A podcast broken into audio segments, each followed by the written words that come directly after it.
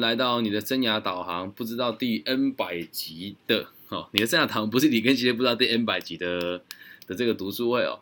那今天呢，要跟大家讨论的是这个童年记忆对我们的影响。对，那有鉴于这个我们这个法律规定呢，在开始之前你要唱首歌给大家听哦。今天这样讲的是童年，就唱一首罗大佑的《童年》给大家听啊。然后唱，我们再开始啊。池塘边的榕树上，知了在声声叫着那夏天。操场边的秋千上，只有蝴蝶停在上面。哦，黑板上老师的粉笔还在拼命叽叽喳喳写个不停。等待下课，等待放学，等待游戏的童年。福利社里什么都有，就是口袋里半毛钱也没有。诸葛四郎魔鬼党，到底谁抢到了那支宝剑？隔壁班的那个女孩，怎么还没经过我的窗前？一天又一天，一天又一年，迷迷糊糊的童年。哎呀，就唱个童年给大家听啊！先用比较轻松的角度来看待童年，然后现在呢，我觉得书里面这内容呢是属于比较沉重一些些的。那有鉴于这个讯息量比较大一点哦，我会建议大家就把纸笔背在一边，才会更方便大家理解。在读这本书的过程当中，真的很痛苦的原因是因为它的翻译有好几个版本。那我读的这个版本呢，是这个卢娜老师所编的哦。那我自己在看的时候，也都还会去看原文的部分，才有办法去理解它其中的。意义吧，所以读下来真的蛮吃力的。那我现在会希望以最轻松的角度带大家来认识阿德勒的这个基础的认知哦。那我们就开始喽。我们现在读到的是第一章的第三节，早期的童年经验。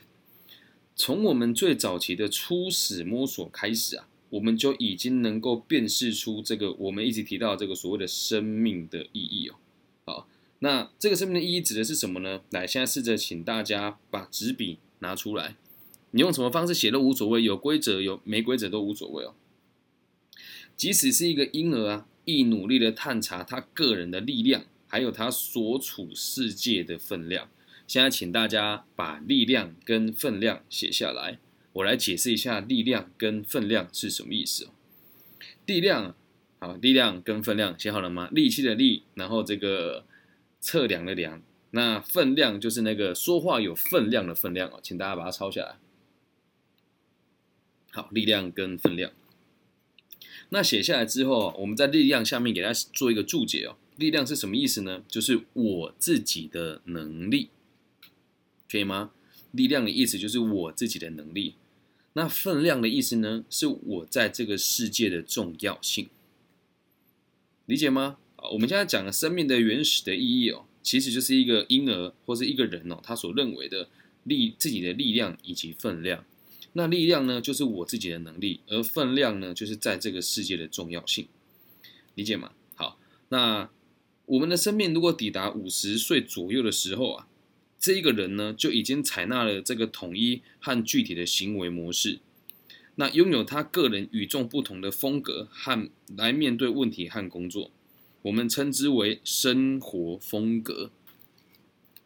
那我们现在在这个力量跟分量这边呢，上面把它圈起来，旁边写一个生活风格。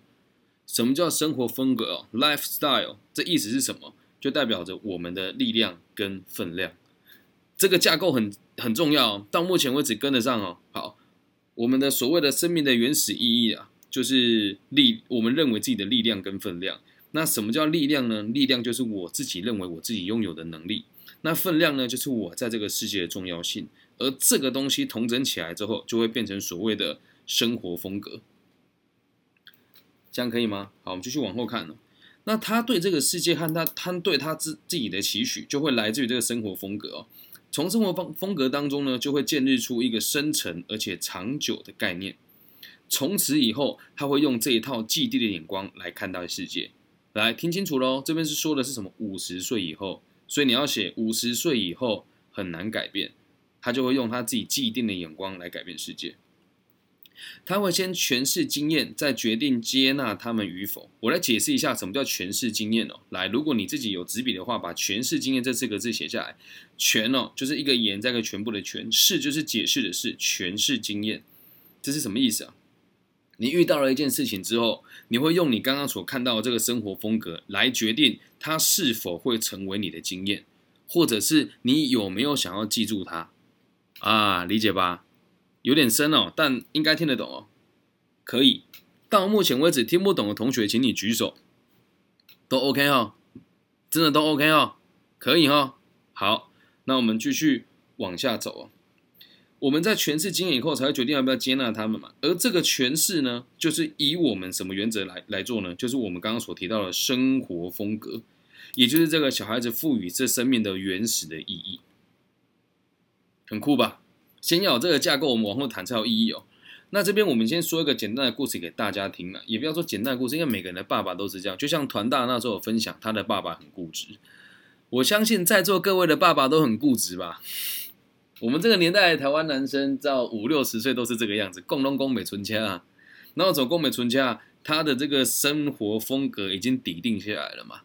那我怎么讲？我们的爸爸那一代都比较就比较硬一点，比较古板哦。其实也是其他有志的哦。我们不妨去想一想啊，他之所以能够成为我们的爸爸，我们在座的大家平均年龄大概都是三呃二二十几到三十岁左右，所以他们在。之前的年代顶着他的工作，然后一边养育我们，成为了他现在的样貌。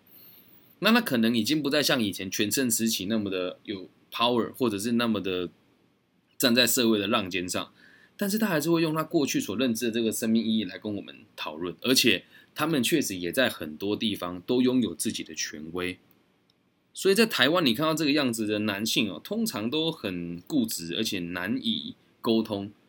一定都是要遇到某些很重大的事情，他们才会调整他们原本所认为的生活风格，这样能够理解吧？那再放大一点来讲的话，回到你们自己身上，还有我们自己身上我希望大家现在写下这两个词：力量跟分量。你旁边能不能为你自己下一个注解呢？现在你能不能写下你拥有哪些能力呢？或者是你觉得你力量可以解决哪些问题？我想过我自己写的话，我会写说。我相信自己有能力学会所有的技能，并且有能力解决眼前所有的困难。对，这就是我认为我自己拥有的力量。那你可能每个人立场都不同吧？我也希望你写下来啊，我自己拥有哪些能力，可以是具体的，也可以是抽象的，方便大家好好的思考思考。再来是分量，你认为你对这个世界重要吗？你认为你对这个世界重要吗？你也试着在你的笔记旁边，在分量旁边写下你认为的注解。我认为我是重要的，因为在于这我自自己这样子的存在，我可以协助社会更安定，而且我还可以照顾我的女儿，照顾我亲爱的朋友跟学生，照顾我的爸爸妈妈。所以我认为我在这个世界上是有分量的。那大家怎么想呢？你的力量跟分量，你怎么看待自己，就会决定你的生活风格。这边呢，就是所谓我们做每个决策跟经验的原始的意义。所以我们在未来遇到每一件事情的时候，我们会去解释这个经验，那会根据什么？也就是根据我们现在所说的这个生活风格，啊，这样能够理解吧？我们继续往后看了。那即使这个原始的生活风格的的这个定义有严重的错误啊，啊，那即使我们面对这个工作和这个问题的时候，我们所解决的方式可能会被我们这个原始意义所误导，导致我们认为我们一直都是是会不幸跟不快乐的。但是呢，我们从来都没有放弃过他。你很多人会说啊，我这个人做人很没原则，不是？你的原则就是我认为我没有力量，我认为我在这个世界上是不重要了，所以你你在做每一件事情就没有原则，看似是没有原则，但是你早就已经笃定你要这么过生活了。所以你看，很多人一错再错又改变不了，就是因为他从来没有改变过他的生生活风格。所以，唯有重新思考和诠释有过失的情况。并且认清过错和调整既定的眼光，我们才有办法对这个生命意义上的认知获得修正。这样能够理解吗？我之前没有这么读这一本书的时候，我确实也都会这么做。很多人跟我讲说，老师，我我这样子做是这个意思吗？我说不是，你这样子做不是这个意思。那为什么我会这么做？他们都会有个逻辑在。嗯，我想一下怎么解释。OK，好，我现在讲一个例子哦。今天这位同学应该没有来到现场，他私讯我问到我上上一集还是上一集的内容，想说因为我的某一个某一个女朋友信任了这个妙差宗教，然后我就选择了跟他分开。我说那他，我就说那他选择妙差就是加强跟我分开的这个动机而已。那他的回答会是什么？你知道吗？他的回答会是：老师，那你照这样子讲啊，不是就是等于说你是有条件的爱他的吗？我说哈，什么意思？他说：那你不是给设一个条件给他吗？就是他的认为是我因为他信了这个妙差宗教，所以才跟他分开的，这是他的世界嘛？他认为我是有目的性的来爱这个人嘛？对，那我们就重新解释一次哦。我说，在我的世界，我的认知是这个样子哦。他知道我不喜欢他参加这个宗教，而如果今天他不跟我分手，他一样参加的话，我也可以接受，我甚至可以协调他，并且一起接纳他。但他现在去信奉他的目的，已经是变成要强化跟我分开的这件这件事情了。所以我就说，我跟你保证，他一旦跟我分开了之后，他绝对不会再信这个宗教。果不其然，分手之后他就再也没有去了。能够理解吗？你说那这件事情跟你们两个讨论这个有什么有什么差别啊？以前我的想法都会是哦，这个我们的道行不够高深，眼眼光不够高远。但现在想起来哦，其实不是这么一回事哦。现在想起来是我们两个所认为的力量跟分量不一样，这样能够理解吗？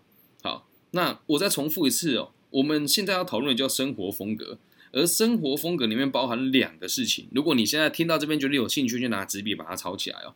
生活风格就是来自于这个我们认为自己的力量与分量。什么叫力量？我自己的能力。什么叫分量？我在世界的重要性。对，那我刚刚讲的那个故事呢，就恰如其分的是从这个地方衍生出来，我们两个的思维逻辑不同，这样能够理解吧？好，我们再往下看，在极少的状况之下，或许在一个误导的方法所导致的后果，能够强迫一个个体调整他的生命意义。也就是说，有有时候可能你遇到某些很严重的事情，你就会改变你原本的这个生活风格嘛。然后接下来，他很也很有可能成功的调整出正确的方法应对这个世界。但是哦，如果没有一些社会上的压力哦，或者是他没有机会领悟到新的方法，就等于是自我毁灭。一个人呢，要改变自己的生活风格是很困难的一件事情哦。总体而言呢，调整一个。个体，我们讲就是一个人哦，他的生活风格最好的方法就是去寻求某一些受过心理训练的专家，协助他找出错误的根源，并且建议一个比较适当的意义。有趣吧？我们现在先讲这个风格，接着再讲这个风格从什么地方来哦。到目前为止，能够听得懂吗？可以吧？我们来随机抽问一位同学好了，这个。我们的最最大 sponsor 现在应该还在上班，所以不要打扰他。有没有同学要上来跟我反馈一下，听得懂还听不懂的？这样我才有办法继续进行下去。听得懂还是听不懂？随便来一位都好。我要调整一下，我已经尽可能让它简单了。OK，这是沈沈云倩同学，沈同学 OK 吗？听得懂吗？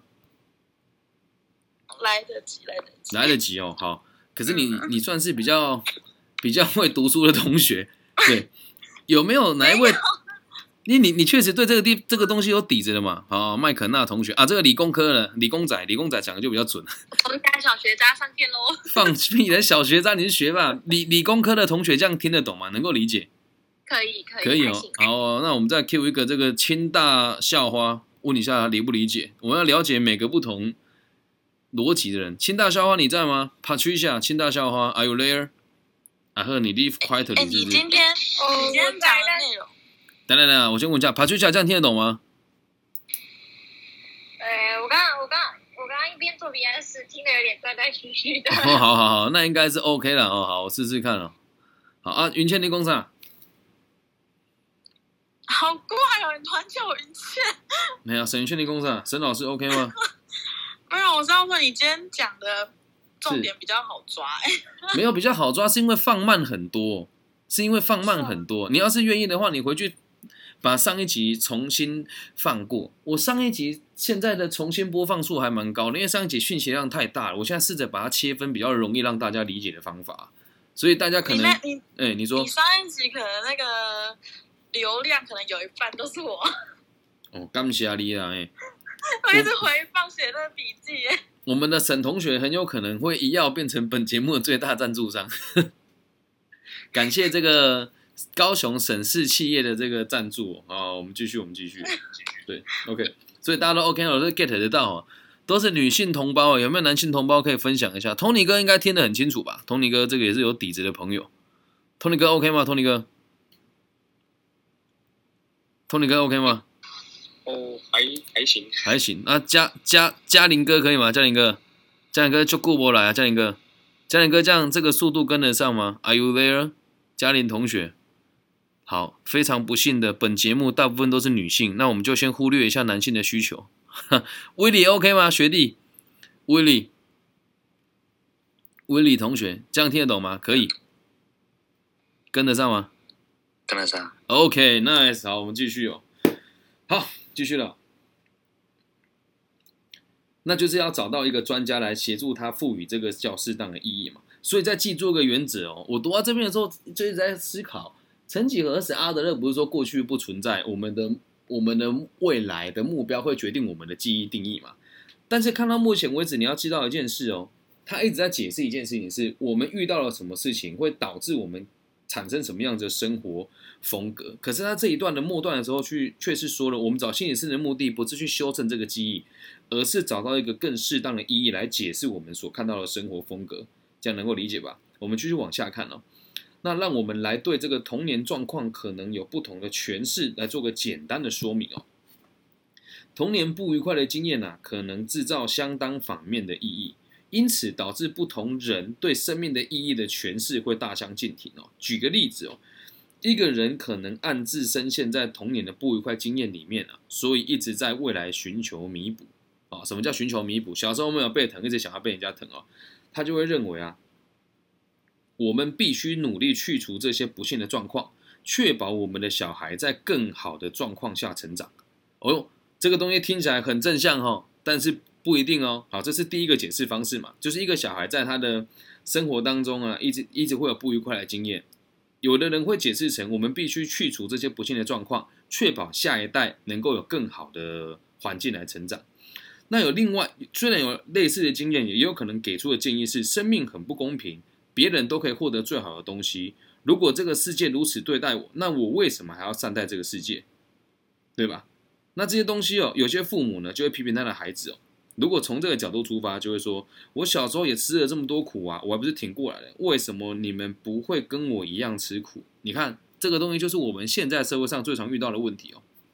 那第三个人的感觉哦，他可能会这么说：由于我的童年不快乐，所以我应该获得原谅。也就是他做了什么事情，别人都应该要同理他。同样一件事情会有三四种不同的解释方式。那不管是哪一个案例啊，他们对于生命的意义的诠释都会显示在他们的行为之上。而且，除非啊你改变他们对这些意义的诠释，不然他们的行为永远都不会改变。怎么说呢？你有没有看过身边很多巨巨婴同事，觉得全世界他妈都欠他？为什么？就是这个原因嘛。那我来讲一下我的家里的状况。刚好家母我妈妈就是属于童年一直没有被照顾到的状况。那他是属于第一类型的哦。他说我，呃，他是属于这个第第二，呃，第一类型的。他说这个，我认为自己没有得到很多爱，没有被满足过，所以我给予我周遭的人的爱很多，包含我也一样。我小时候也是在非常溺爱的状况之下长大的。可是现在我的女儿和我跟我的爸爸妈妈一起生活的时候，我就发现呢，我的妈妈在这个地方真的很需要被改变哦。为什么？在我女儿有需求以前，她都会马上满足我女儿的任何一个需求。就发生在今天早上，我们家这只野猴子去外面玩了一圈之后，全身这样脏兮兮的冲进来，也没有脏兮兮，就全身大汗了。冲进来之后就坐在那个客厅里面啊，反正就现在也很热嘛，电风扇也没有切很强。我妈妈就马上拿着毛巾过来说，她要帮她擦脸，看起来是贴心的行为嘛，对不对？但这会对他造成哪些影响呢？有可能会让我的女儿在他的成长过程当中，无法学习到察觉自己需求的可能性，了解吗？无法察觉到他自己需求的可能性，就可能他无法发现自己的需求。如果没有在阿妈身边，他就无法照顾他自己，因为他什么事都被别人做得好好的。那如果是这样子的话，那我的女儿的行为会不会产生一些问题？肯定会。所以我们该做的事情是什么？就是试着在我们这个年代的自己啊，就是我们这个年代还有能力贡献给别人的年代，去看一看我们的童年给了我们的解释，导致于我们现在成为什么样子的人。这样能够理解吗？但是我们同经历了同样一件事情，会衍生出来的生活风格也都截然不同。所以在这个地方会有点小小的复杂，这样理解吧？你先看着刚刚的笔记，再来思考这一段，你就会非常的清楚。因为这里所经历的每一件事情，都会协助这个个体，导致他产生各种不同的生活风格，而且他个人的意志可以决定一切。这样能够理解吗？所以啊，当今天假设我们这一代的人的这个心理上的问题已经得到了妥处了之后，我们也会用更健康的方式来对待下一代。像我妈妈这样子的方式，就是在没有知识量的状况之下，没有条件的对她好，这样子对孩子也是一种溺爱。所以，如果我们的改变可以从我们这一代开始，能够有健康的认知，能够理解到正确的这个育儿的方法，还有童年记忆对于未来的发展，大家就会越来越有责任感。所以，改变得从我们这一代开始。而如果真的成功了，它就会越来越简单，眼光要放得长远一些。这样能理解吗？知道吧？就像我今天又接到了这个教育部的电话，来了一个人，他跟我说，我会询问完我们生涯发展组的长官再跟您回复。结果回复的时候是别的组的长官，但支支吾吾讲了很多。后来今天下午就说，那我能不能知道我们评分我的委员的背景，还有他们怎么评分的？他说哦，不好意思，这都不能公开。我说那他们的背景是什么？他们说哦，是大专院校的老师跟这个企业组。我就不客气的问了。我说：“那他的企业资本额多高？有没有上市柜？那这个大专院校一级主管，他在这边担任多久的主管？是一年还是三年？”他说：“我都不清楚。”我说：“长官，你知道在大学当生涯规划或者就业辅导相关的这个局处的组长，或者是这个哎这个所谓的一级主管，大概每半年到一年就会换一次。那你要这一些每天轮替的人来评我的分数，你不觉得太儿戏了吗？”他说：“那我还是不能把评审老师的分数跟资料给您。”我就跟他说：“不用担心，我会找到他们。”对我说：“不用担心，我会找到他们。”我会很认真的跟他们讨论为什么认为我没有资格给教育部建议，但也无所谓了。现在有各位 sponsor 的支持，跟大家讲一个很黑暗的事情哦。你们看到我们在外面办演讲，有时候一场办下来一天呢，政府就会花五六十万，这不夸张。大大场一点，真的花五六十万。但如果今天我自己是私募的这样子的基金哦，只要有赞助商愿意把场地给我，就算付我讲师费好了，付到顶的一个小时五千呢，一万块就可以做出比这些人还要有质感的活动，还要有质感的这个课程。这个就要请我们的沈同学见证一下，沈同学下午有见证到，还有这个融合我们马 Kenna 也马 Kenna 老师的专业，帮两位高中生做生涯规划的这个备审资料吧，对不？对，真的就像他们自己说的，在学校学的这三年学不到这些东西啊。所以我也希望大家可以理解啊，就是要试着把眼光放远。那如果你有这样子的逻辑哦，能够去理解每个人的生活风格的时候，你就可以原谅每一个人。所以今天我对于那个对我非常不负责任回答的长官，我也可以很轻易的推断出，他认为他没有力量来解决任何事情，而且他在这个世界是没有分量的。所以做任何事情，只要能够让对方屈服。然后不需要去思考他对这个社会有什么伤害，这是他的生活风格。所以如果有机会，我也想要好好的跟他谈一谈，但是他也不会跟我谈呐。这样能够理解吗？我也不会因此就停下脚步。我的想法是，我会有一天让你在立法院的幕僚面前跟我好好聊聊这个问题。但我做这件事情不是为了伤害他们，而是为了修正他们对于生意、生命所赋予的生活风格，还有他所认知的原始意义。好，再回到课本里面来啊。他说：“诶。”没有任何一个经验的本身呢，就是成功或是失败的导因，懂吗？没有任何一个经验哦，可以决定你未来的成功或失败。我们并非因为经验的震惊而受伤害哦，以及所谓的创伤。来，我们现在写下一个词叫创伤。对，创伤知道吗？金创药的创，受伤的伤。创伤哦，只是拿来利用，只是利用我们，只是利用他们来满足我们的目的而已。现在写下创伤啊，然后写下只是拿来满足我们的目的而已，懂吗？我们并未受到经验的驱使，理解吧？而是根据我们给予他们的意义来自我驱策。什么意思哦？经验的存在绝对不会影响到你的行为。而是因为你的行为来解释你的经验。以我妈妈为例子哦，看起来好像我妈妈是因为缺乏爱才给予我女儿爱，但是你认真的去思考，那是因为她想要让我的女儿可以方便她管理，跟让她得以操控。听起来很黑暗哦，但是确实是这个样子啊。有些时候，某一些人的行为，他就是试着在操控他，而他自己却不自觉。我也很讶异，我妈妈这么操控我，我是怎么有办法拥有这么自由的思维的？但是也不能一竿子打翻一船人呐，就是也不能以偏概全。因为在我妈的世界里面，是她希望所有事情都可以掌控，掌控下来对她而言是相对于安全的。但她不知道这样子的安全只是对她而言而已，对于周遭的人或许不是最好的发展。所以，我妈妈是因为希望自己可以掌控一切事情，才会说我小时候缺乏爱，我才照顾，我才这么的焦虑。那如果今天妈妈方向再重新诠释一次呢？我希望给她更好的生活，但我也希望我的女、我的孙女不要和我有一样的问题跟焦虑。那是不是这个经验就无法对未来产生作用了呢？对吧？读得很通透呢，我觉得，因为刚好就发生在我的生命里面嘛。理解吗？所以创伤哦，你要写哦，创伤不会带来未来的影响，对，创伤不会带来未来的影响，我们只是利用它来强化自己的目的而已，这样懂吗？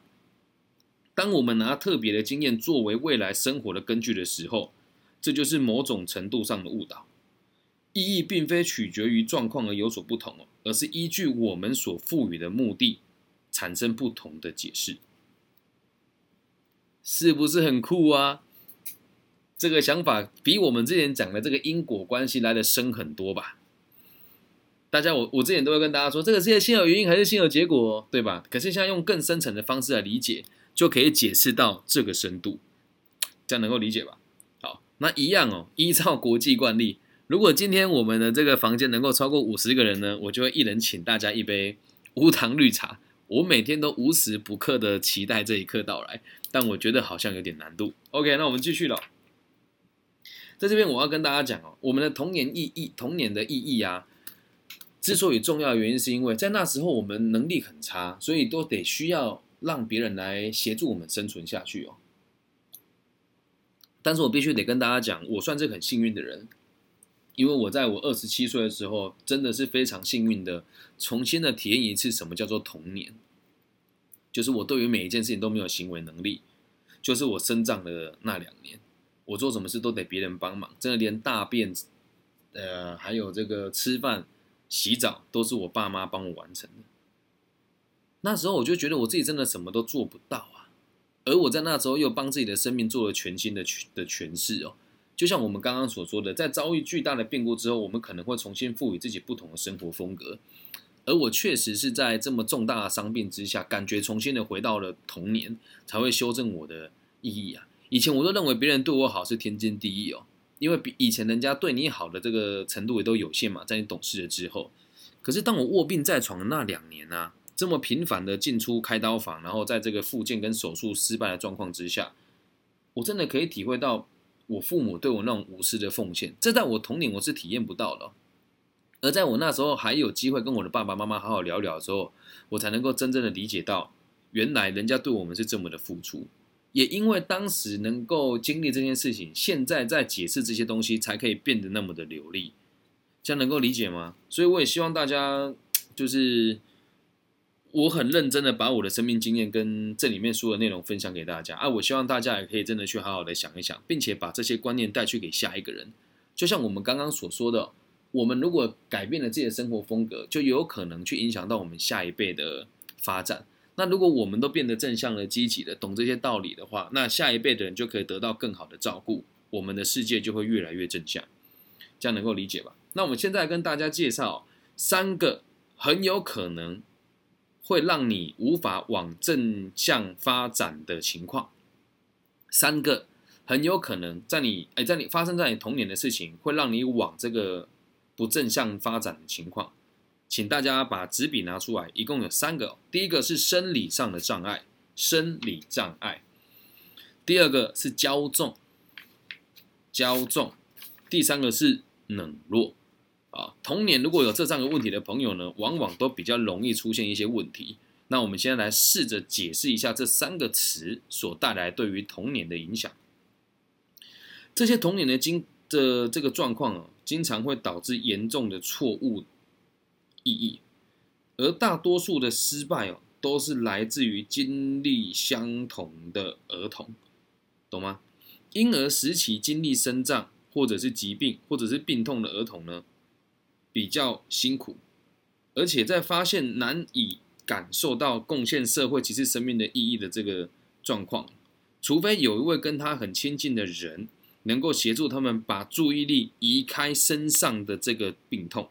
并且对别人产生兴趣，否则他们多半会沉溺在自己的世界里面。而在现今的社会当中啊，同辈的怜悯、嘲弄或是排斥哦，更有可能加深他们的自卑情节。而这些所有的状况啊，可能会让这样子的儿童变得内向，失去扮演一个对社会有用的分子的希望。因此啊，他们就常常遭受到别人的欺侮和屈辱。因为他本来就跟别人不同了嘛，然后又特别的弱小啊，然后在这个弱小状况之下，他总是在放大自己跟别人的不同，那也没有想着要怎么去融入群体，所以久而久之，大家就欺负他了。这样能够理解吗？我在读这一段的时候，就想到我小时候跳芭蕾舞啊，嗯，因为我是被诊断有 ADHD，我才去学芭蕾舞的。当时家里很穷嘛，然后诊诊断这东西，那时候。就是脏话的这种心理医生也不多吧？老师说叫我去看医生啊，我我们家没什么钱，又要搭车去高雄，我们就没有去做这件事。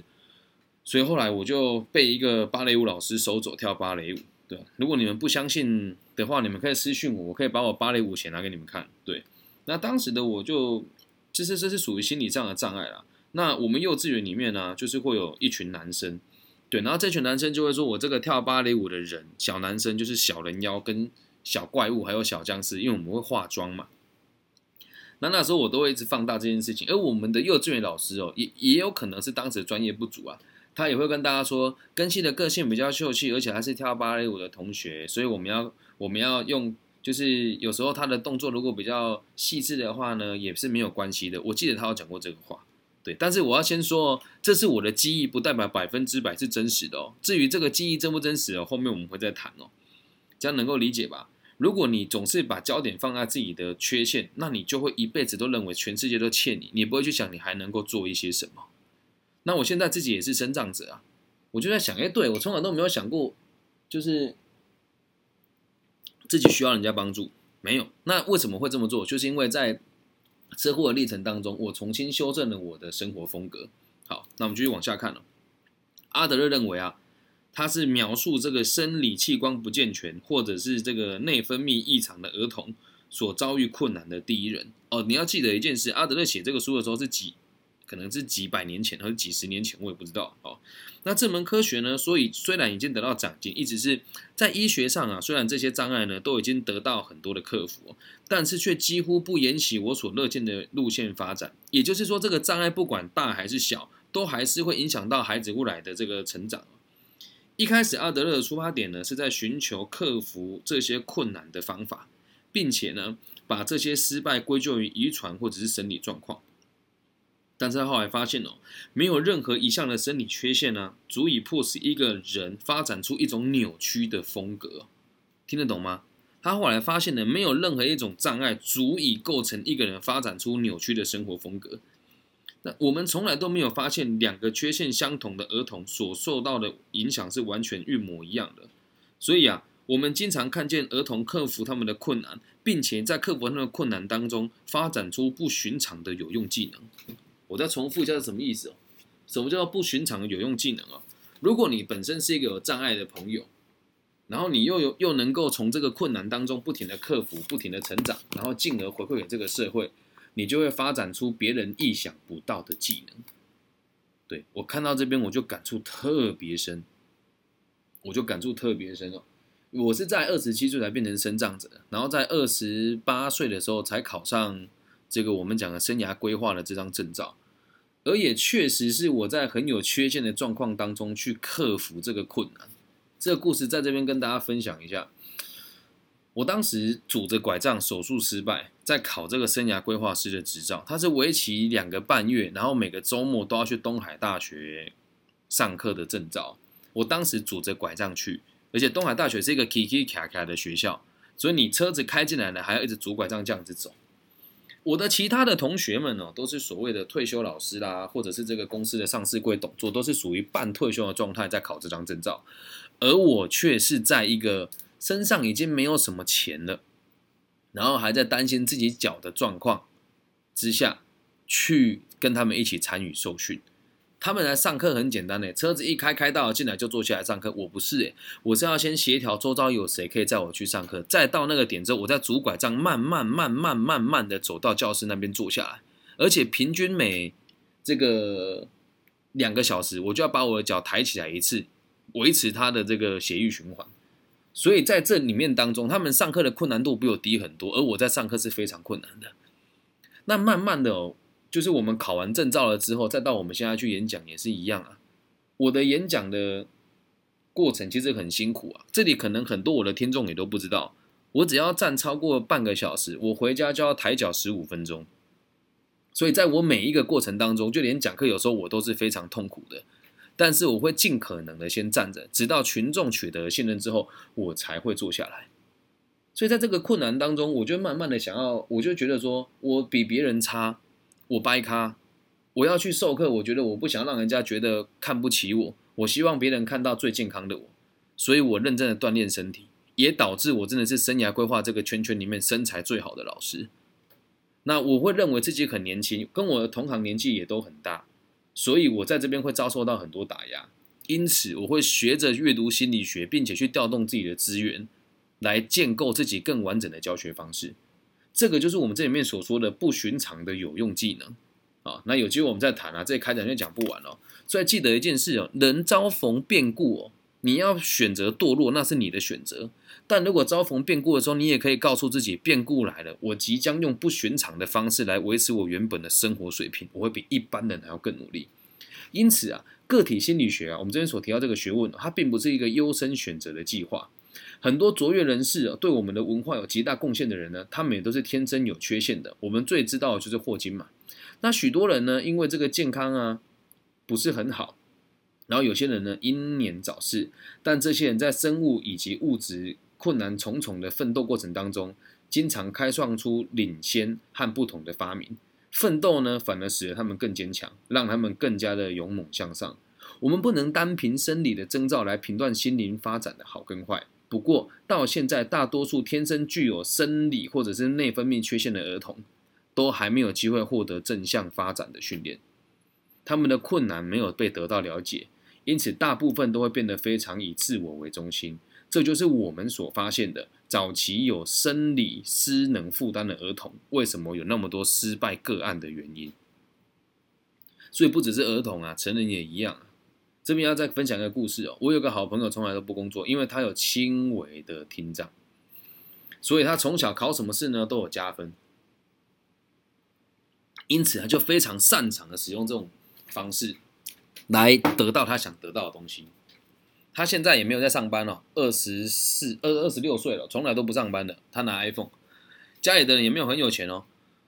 对，但是大家就会迎合他嘛？为什么？他觉得从小世界就欠他，他听不到，他从来没有关注到他能够为别人做什么，只会一次又一次的使用他这样子的优势。而当我们如果跟他相处不礼让他的时候，他就会说你欺负听障人士，Holy fucking shit！所以他现在自己自承承担这个后果。我也想过要帮助他。但是他不会接受的原因是他周遭人也会一样这样溺爱他，然后再看到第二个举例哦，就是我自己啊，我记得当时哦，我这个比较特殊嘛，就比较被人家诊断说有这个轻微的暴力倾向，然后有这个学习上的障碍，然后还有注意力不集中，对，然后还有被人家讲有疑似有雅斯伯格。我还记得当时我们的辅导室老师有跟我说，我们可以去取得那个特教生的身份。这个不是我在爱念这个政府哦，你知不知道所有的原住民都可以乘以一点三三？那像我们这种生长者考试也都有加分的哦。那大家知道一件事吗？我从来都没有使用过这些加分的机制，的原因是我不认为我自己比别人差，我不认为我自己比别人差，对，这样能够明白吧？所以生理的障碍，并不是说百分之百都会变得糟糕了，只是它很有机会变得糟糕。好，再看到第二个叫骄纵，什么叫骄纵了？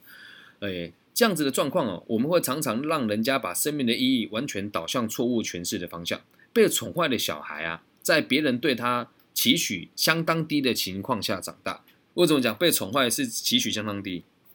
你就宠他嘛，什么都可以合理嘛。哦，他还小啦，哎，哦，他他什么都不懂呐，然后大的要让小的啦。他被授予不劳而获的权利哦，哦，什么叫不劳而获？他会以这样子的权利，他会认为这种不劳而获是与生俱来的，所以只要他自己不是别人眼中的焦点。别人不把他当做不把他的感觉当做第一前提，他就会大感挫败。他的主要兴趣目标呢，就只有他妈的自己，而且他从来没有学习过什么叫他妈的合作，跟什么叫他妈的必要性。而我怎么会那么气哦？是因为我身边很多这样子的人，特别是长辈，好吗？所以当他遭遇困难的时候，只有一个解决方法，嗯，是什么？就是求助于人。那听起来没什么问题啊。他有问题的时候求助于人嘛，对不对？但是他会一直使用。他原本一贯的权利，只要能够重获权力的地位，他就可以强迫别人认同他很特别，而且理所当然的认为他应该要获得他想要的一切。如此一来，他的地位才会获得改善跟提升。而长大成人以后啊，这些被宠坏的孩子，可能会成为最危险的一群人。诶，这是实话。在我在监狱的过程，还有我这个从小到大行侠仗义的过程当中，很多一类人都是从这个地方来。等下我会举很多例子给大家听哦。他们有些人呢，可能会发展成亲切的一面哦，甚至非常变得惹人怜爱。这边只要用一句成语就可以解决这个问题了。有一句话叫做“可怜之人必有他妈的可恨之处”，理解吧？你看到这些可怜的人，很有可能是因为以前就遭受到人家的宠爱了哦。那他用这样可怜的方式呢，以维护支配他人的机会。但是当被他要求像个正常人一样与他人合作，履行正常人该有的工作状况的时候呢，他们就是抗拒不从。有些人就会开始公然挑衅，当他们不能再找到垂手可得的温暖跟这种顺从的时候，他们就会感觉到自己被背叛，觉得这个社会与他为敌，试图以报复的心态来看待这个世界。而且，如果社会对他们的生活方式显现出敌意的话，他的认为敌意而已哦，他们就会拿这份敌意作为个人遭受到恶劣对待的新证据，然后继续。恶性循环，这就是为什么惩罚永远都没有用的原因。很酷吧？所以为什么孩子越打越坏？原因就在这里呀。那这边就举一个例子哦，又要讲那个在戒治所里面的这个把腿张开的女孩。对，你要想哦，她把腿张开看着我的时候，我再重复，这可能有没有人没听过这个故事？在某一次的这个辅导过程当中。刚好就有那么一瞬间，其他老师还没进来的时候，我们一开，这个受辅导的女孩子就把她的裙子撩起来，双脚张开，并且把内裤拉开，让我看到她的这个器官哦，然后跟我说：“老师，不要上课了，我们做爱好不好？我们做爱好不好？”她真的是跟我这么是这么跟我说的哦。对，那我当时的想法，我如果当时去跟他讲说他有这个行为，这孩子肯定马上被抓去少年监狱。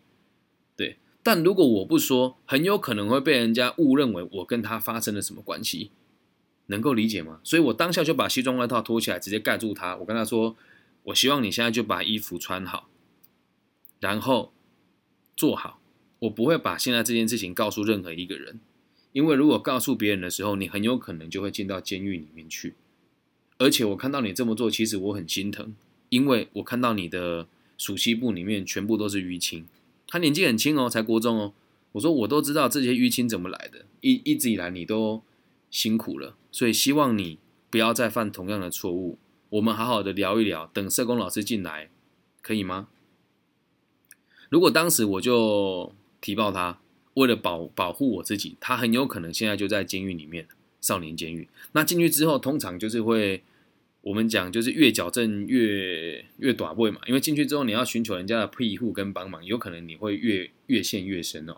那他也是用这样子的方式来取得这个所谓的特殊地位啊。就当就我后来哦，他事情结束了之后，我又有一次遇到他的朋友，就我跟他问到他的事情，他说他现在还是一样跟他妈妈拿钱，然后继续吸毒，那就是被宠坏啦，对吧？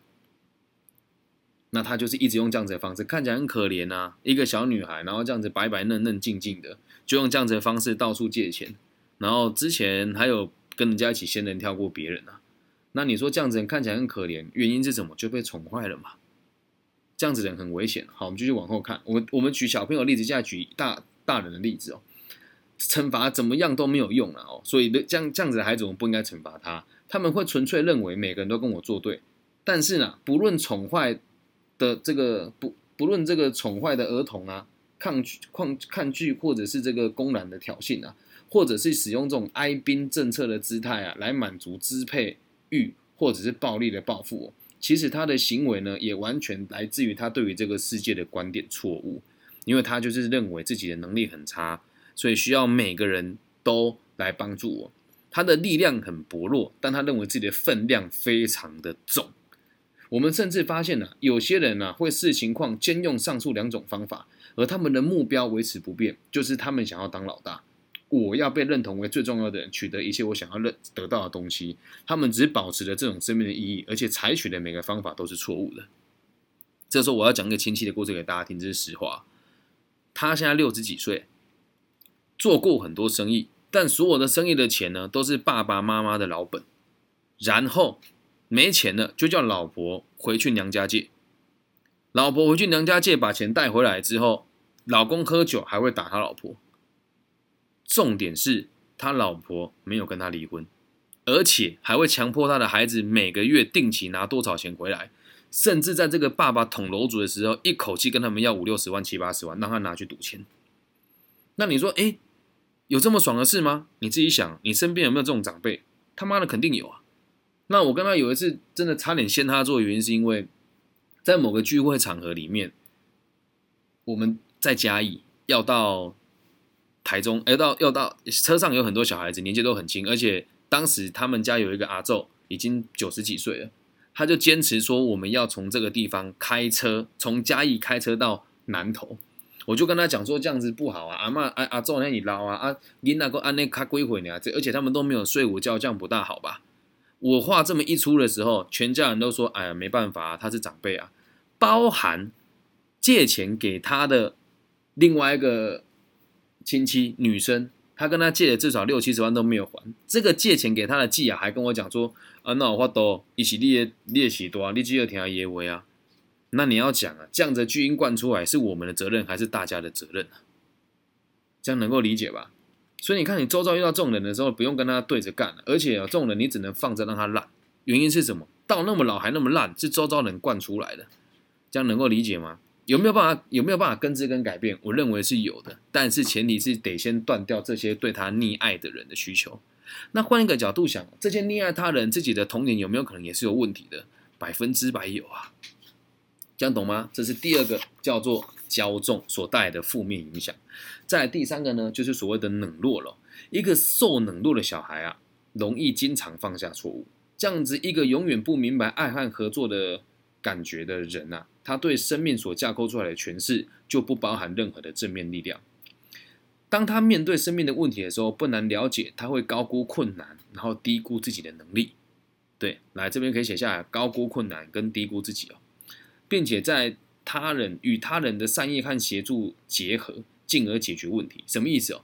我觉得我做不到，所以我希我希望利用别人的善意和这个协助来让我达到目标。你会看到有些人遇到问题就是问别人，问到你很烦。你周围你有这样子的朋友，他通常都是小时候遭受到错，会问你一些非常基本跟简单的问题哦。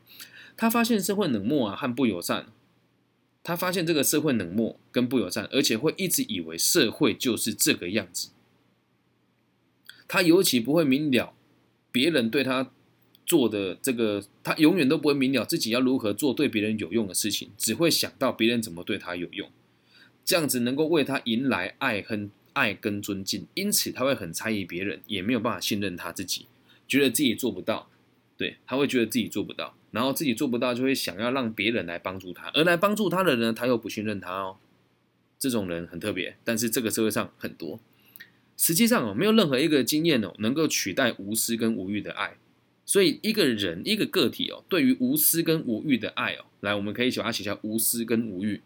你觉得你现在生命当中有没有人对你的爱是无私跟无欲的？有吗？应该很难哦。好了，应该这么说了，我对大家应该也是无私无欲的吧？因为跟你们连结不深嘛，肯定能做到无私无欲嘛。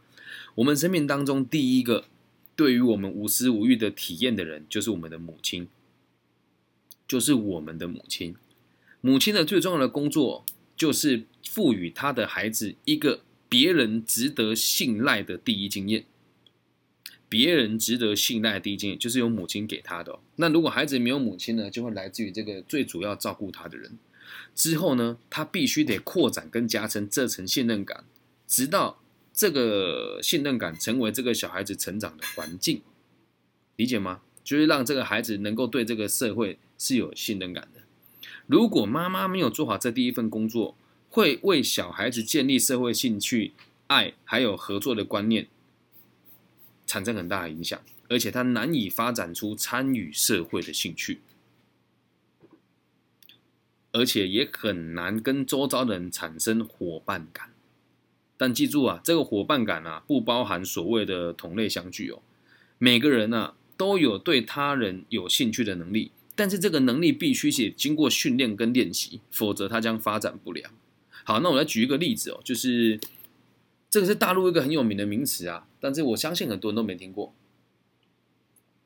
我们现在问一下我这个本节目最大的美国赞助商，现在据说是上班翘班来听节目了，不知道方不方便他说话？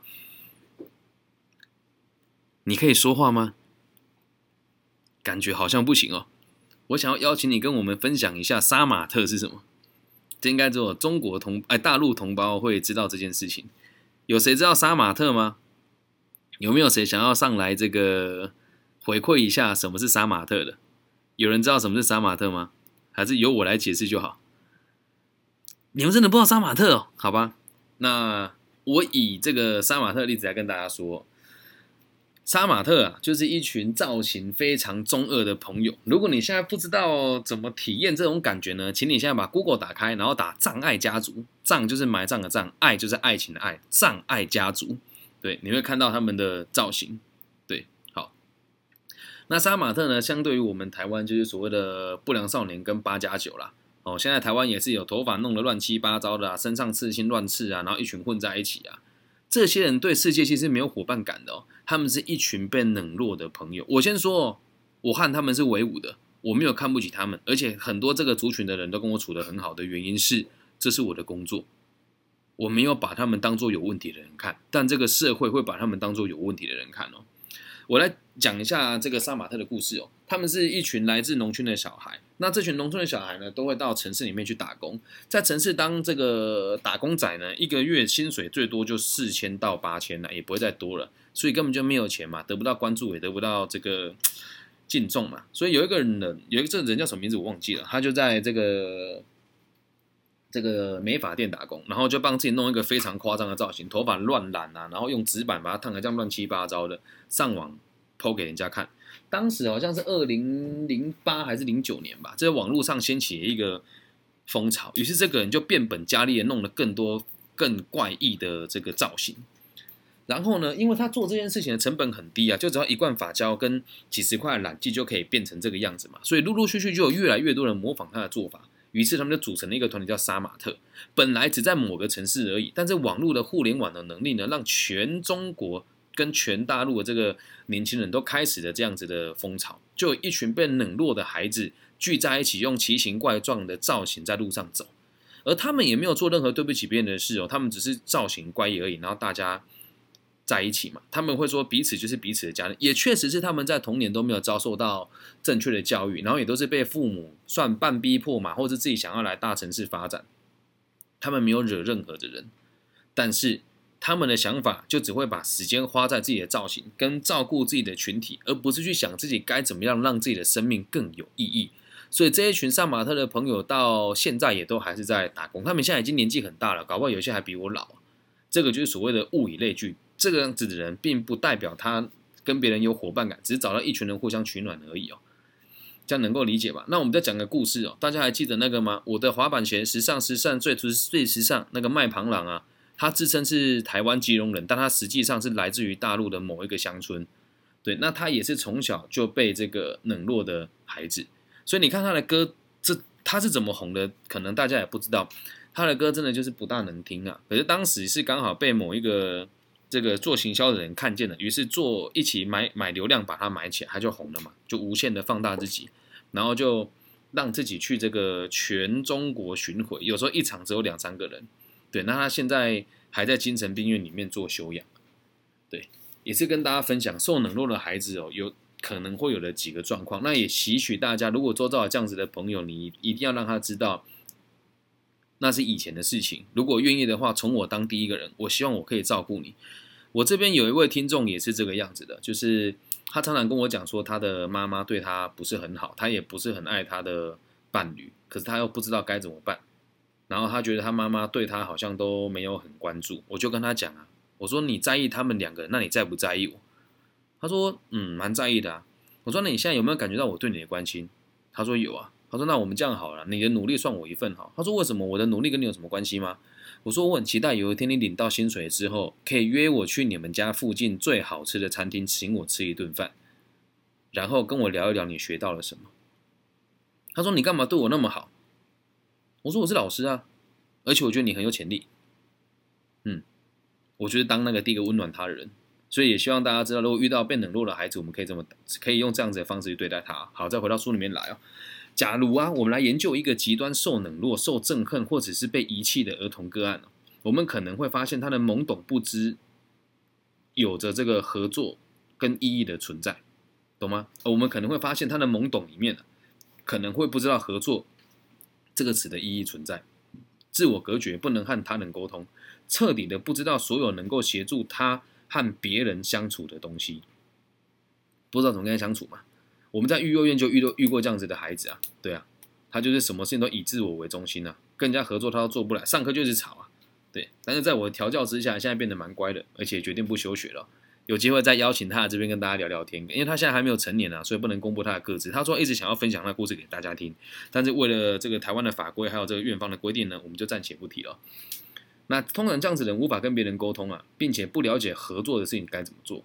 那如我们所已有的了解啊，在这样的状况之下，这个个体肯定会败坏。一个孩子能成功度过婴儿时期存活下来，证明他一定有得到某些程度的关心和注意。昂亚有多脆弱，大家应该都知道。你他妈的三天不养它就会挂掉。所以小朋友呢是相当脆弱的东西，能够生长成我们现在这个年纪人都已经有遭受过一定程度的关心跟注意了。懂吗？因此，在客观的事实上，并没有所谓的遭受到冷落的儿童。我们讲完全所以我们只能定义他们是少于一般的照料，或者是某方面受到冷落的儿童。总而言之，有足够的资料显示，受冷落的儿童呢，即是实际上从未发现他人值得信任的儿童。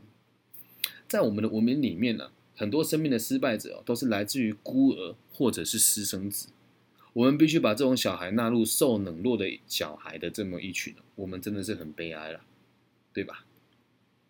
我看到这边的时候，我是有掉眼泪的原因，是因为我也是新手爸爸，我也没有想过会这个样子。当我的前妻到台北去工作的时候，我那时候本来有个机会吧，要到重庆去出任一个集团的台湾区的招募的负责人，薪水也还不错。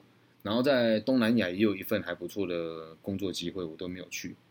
我一直觉得自己这么做有点遗憾，可是想一想，如果我去了，我的女儿就会变成隔代教养；如果我去了，我真的会失去了跟我前妻修复的机会；如果我去了，我的孩子可能就会不认得我这个爸爸。而如果父权角色的败坏，就很有可能导致我的女儿的发展的不完全。那说，哎，这样子是不是你不想去才拿这个当借口？没有，我也是可以去的，但几斤四两，我决定留下来。当时哦，本来是真的，我决定把所有的工作先缓一缓。那当那时候做讲师的收入还没有很稳定啊，然后我还偷偷的去我们家前面的工厂应征作业员。咖啡厅有店长在嘛？我想说，我一边上班，然后晚上照顾小孩。这这是这个这个故事是后来我爸爸跟我说，他觉得我还很年轻，不应该这样子让自己的未来受到限制，所以把孩子带回来吧。你该做什么事就去做。对，那后来刚好就折中协调嘛，孩子带回来脏话，然后我开店，我演讲。这里很多人都有看我经历过这一段啊。我的演讲是全台湾，有时候还会去大陆。然后讲完课之后，我会回到咖啡厅打烊，或者是先回来彰化陪女儿吃饭跟洗澡，晚上再去咖啡厅打烊，打烊完之后再开车回来家里面。我经历过这段路，所以我我我认为，如果你是一个父母亲，或者是你有机会成为父母亲，或者是你周遭有父母亲的话，请你们告诉他，如果不负责任的爸爸妈妈会为你的孩子带来多大的伤害。那上述呢，就是我们讲的三个状况：生理障碍、骄纵和冷落，经常会让人家对生命的意义做出错误的结论。经历这些状况的人呐，在调整解决问题上的方法，几乎都是需要协助的。他们必须得获得协助，对生命产生较佳的了解。假如我们能够留意这一些人呢，实际上意思就是说，假如我们真的对他有兴趣的话，我们该用从这个方向来训练自己。不，不管你是不是心理师或者教育者。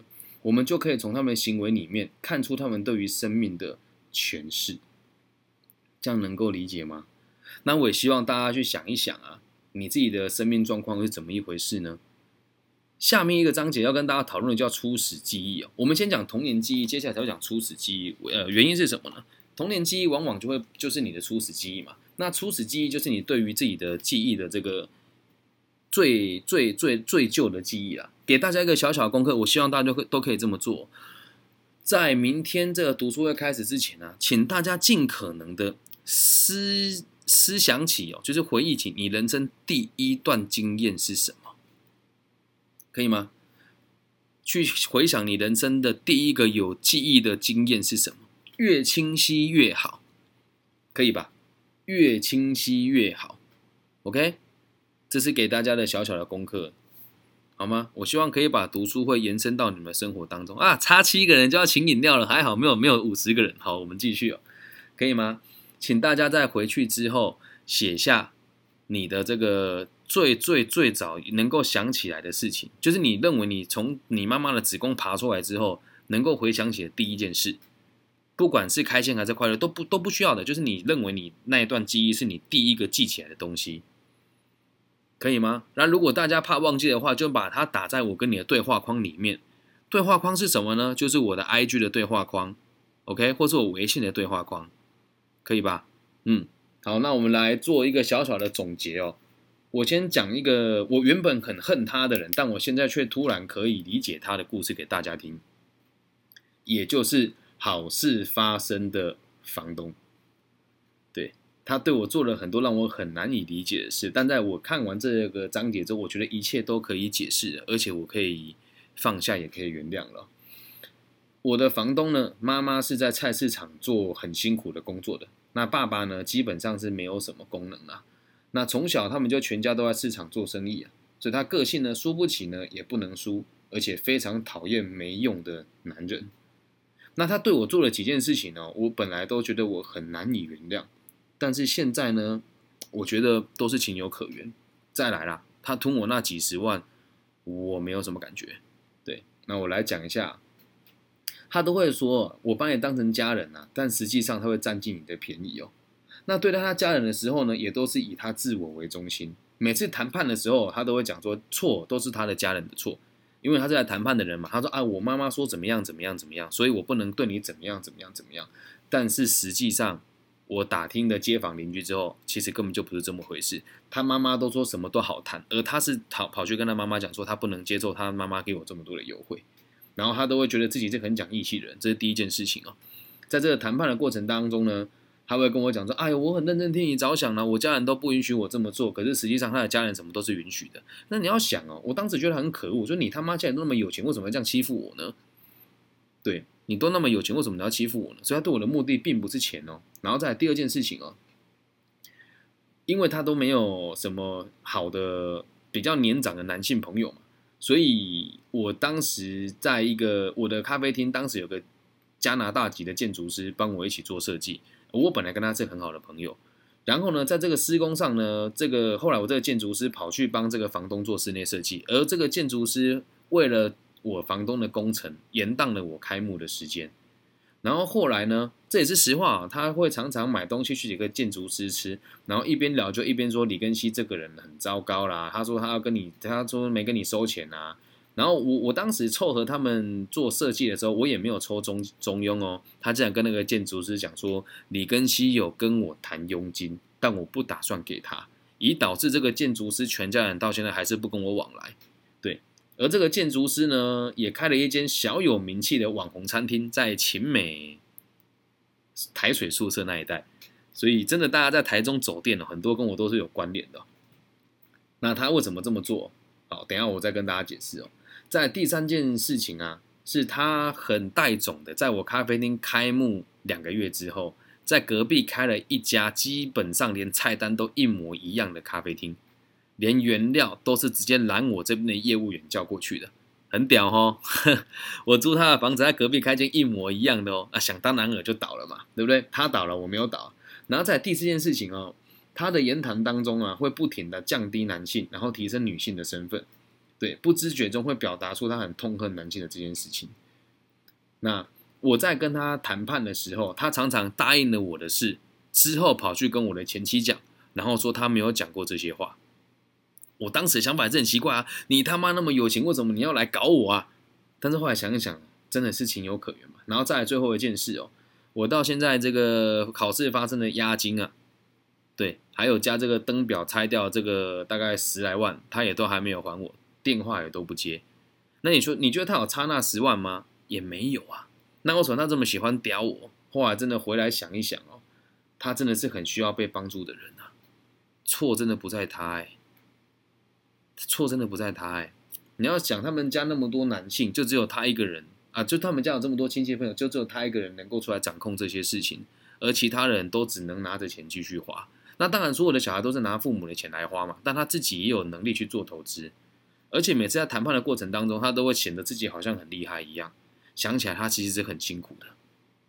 所以，为什么他会这样子的行为，都是来自于他没有人照顾他，而且很小就开始接受这些很辛苦的工作，在这市场上班很辛苦。虽然可以赚很多钱，那他看到我这样子的孩子，文人出身，对我是文人出身的嘛，然后并且在台中的这个文艺圈跟文青圈有着一定程度的知名度，他会觉得我凭什么啊？而且我是一个男性，然后偏偏我的前妻的形象也是比较中性一点的，所以每次在我们在谈事情的时候，他都会刻意。那时候我真的觉得好自卑。后来回想起来，不是，这不是我的错，是因为他都会刻意的给我错误的讯息，然后再告诉我前妻说我的能力很差，跟我不值得信任。所以回想起来，他很需要被协助吧。因此他的所有的行为啊，就像我以前的解释都是，你就那么有钱，为什么你还要这样欺负我？但后来想一想，不是这样啊。因为他没有得到真正的关心跟真正的关爱，他没有什么，他没有想过什么叫做合作，就连他跟他家人的相处，也不是把事情处理好，而只是想要让他自己看起来很屌而已。这样能够理解吧？所以当我们能够理解这些状况之后，你就可以对这个世界有更开阔的眼界，并且有更柔软的心，可以去看每一个伤害你的人。了解吗？以上就是我们今天全部的读书会的内容，希望对大家有帮助。那现在我把 p o c k e t 录音关掉，现场开放自由问答。